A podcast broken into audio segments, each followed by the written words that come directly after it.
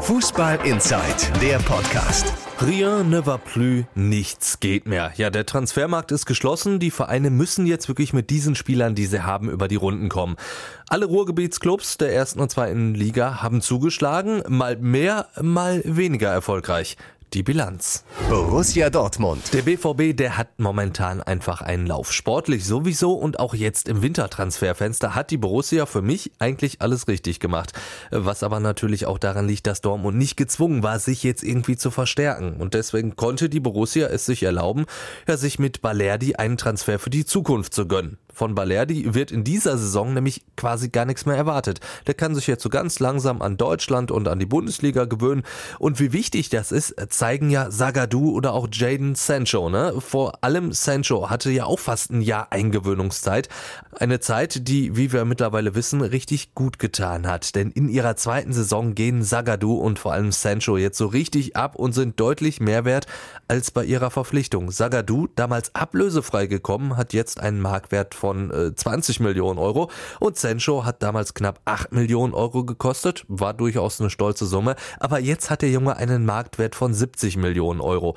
Macht Balerdi jetzt also eine ähnliche Entwicklung, ja dann waren die knapp 16 Millionen für den 18-jährigen Argentinier wahrscheinlich ein Schnäppchen. Selbst dieser Abgang von Christian Pulisic war in der Winterpause auch ein Geniestreich. 64 Millionen Euro kriegt die Borussia für einen Spieler, der natürlich sehr, sehr gut ist, aber in dieser Saison nur Ersatz ist. Also das ist sensationell, da so viel Kohle dann einzuholen. Vor allem, weil sich der BVB ja in dieser Saison noch nicht mal verschlechtert hat, dank der direkten Rückausleihe von Pulisic bis zum Saisonende. Außerdem haben sie Dortmunder dann geschafft, relativ teure Spieler, die aber keine Rolle spielen, anderweitig unterzubringen.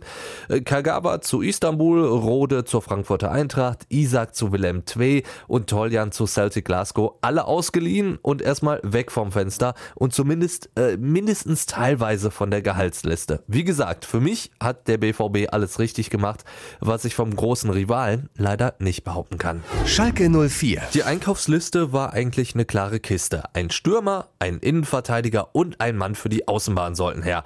Geklappt hat das aber nicht, denn bei den potenziellen Stürmern wie Kalinic oder Perez gab es für Heidel Absagen. Dabei hätten die Schalker einen Stürmer fast am nötigsten gehabt, finde ich. Nicht nur, weil die Torquote der Stürmer im Kader in dieser Saison ja ziemlich mau ist, sondern vor allem, weil Embolo noch länger ausfällt und Burgstaller ja immer wieder von Verletzungen geplagt wird in dieser Saison. Natürlich ist das Wintertransferfenster nicht einfach, müssen wir nicht drüber reden. Spieler, die woanders echte Leistungsträger sind, die kannst du quasi nicht bezahlen, vor allem wenn dein Verhandlungspartner weiß, dass du halt Bedarf hast. Trotzdem muss Heidel sich das ankreiden lassen. Zumal Geld ja offensichtlich da war. Schließlich war Rabi Matondo jetzt mit rund 10 Millionen Euro auch kein Schnäppchen. Klar, Matondo ist so ein Perspektivtransfer, für den man Heidel im Sommer loben würde. Aber im Winter hätte Schalke vielleicht doch eher einen Spieler gebrauchen können, der direkt weiterhilft. Das traue ich Matondo ehrlich gesagt nicht wirklich zu. Ja, er mag ein riesiges Talent sein und ja, er bringt Stärken mit, die Schalke gut tun, nämlich Tempo und Technik, aber all das hat er im Profibereich schlichtweg einfach noch nicht gezeigt oder zeigen dürfen. Natürlich hoffen jetzt auf Schalke alle, dass sie den zweiten Jaden Sancho geholt haben, aber der hatte, wie gesagt, in Dortmund einfach richtig schön Zeit, sich einzugewöhnen. Die will Tedesco Matondo zwar auch geben, aber die angespannte personelle Lage könnte Matondo jetzt schneller in die Mannschaft spülen, als ihm lieb ist. Ja, und was den gewünschten Innenverteidiger bzw. die Innenverteidigung angeht, pff, also da hat sich Schalke meines Erachtens verschlechtert. Naldo weg, gefühlt ohne Not an Monaco verscherbelt, ja, und dafür dann Jeffrey Brumer aus Wolfsburg geholt. Ein Spieler also, der in Wolfsburg Wolfsburg, ich sage nochmal in Wolfsburg, nur Innenverteidiger Nummer 5 war. Ja sicher, Klar, Bruma ist erfahren, kennt die Bundesliga, den kannst du direkt reinwerfen, aber mal unter uns Pastorentöchtern, also Naldo hätte das doch viel besser erledigen können. Immerhin, und das muss man Schalke lassen, haben es die Schalker dann geschafft, diese aussortierten Spieler loszuwerden. Geist zu Köln, Babaleihe wurde beendet und selbst Franco Di Santo ist woanders untergekommen, nämlich auf dem letzten Drücker noch bei Rayo Vallecano. Damit sind diese Spieler von der Gehaltsliste Das ist sehr, sehr gut, vor allem weil sie ganz gut verdient haben.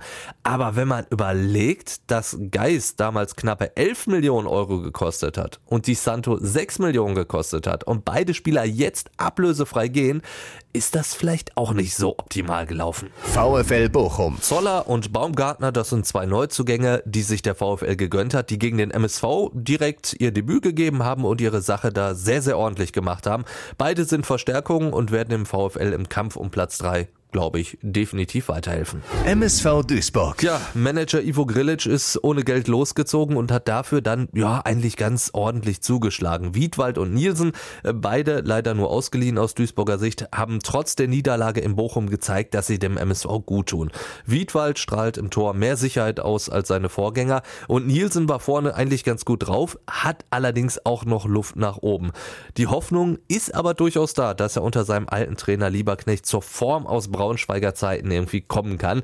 Und diese Form soll eigentlich auch Joseph Buffo irgendwann noch erreichen. Der allerdings war lange verletzt und ist jetzt auch schon wieder verletzt.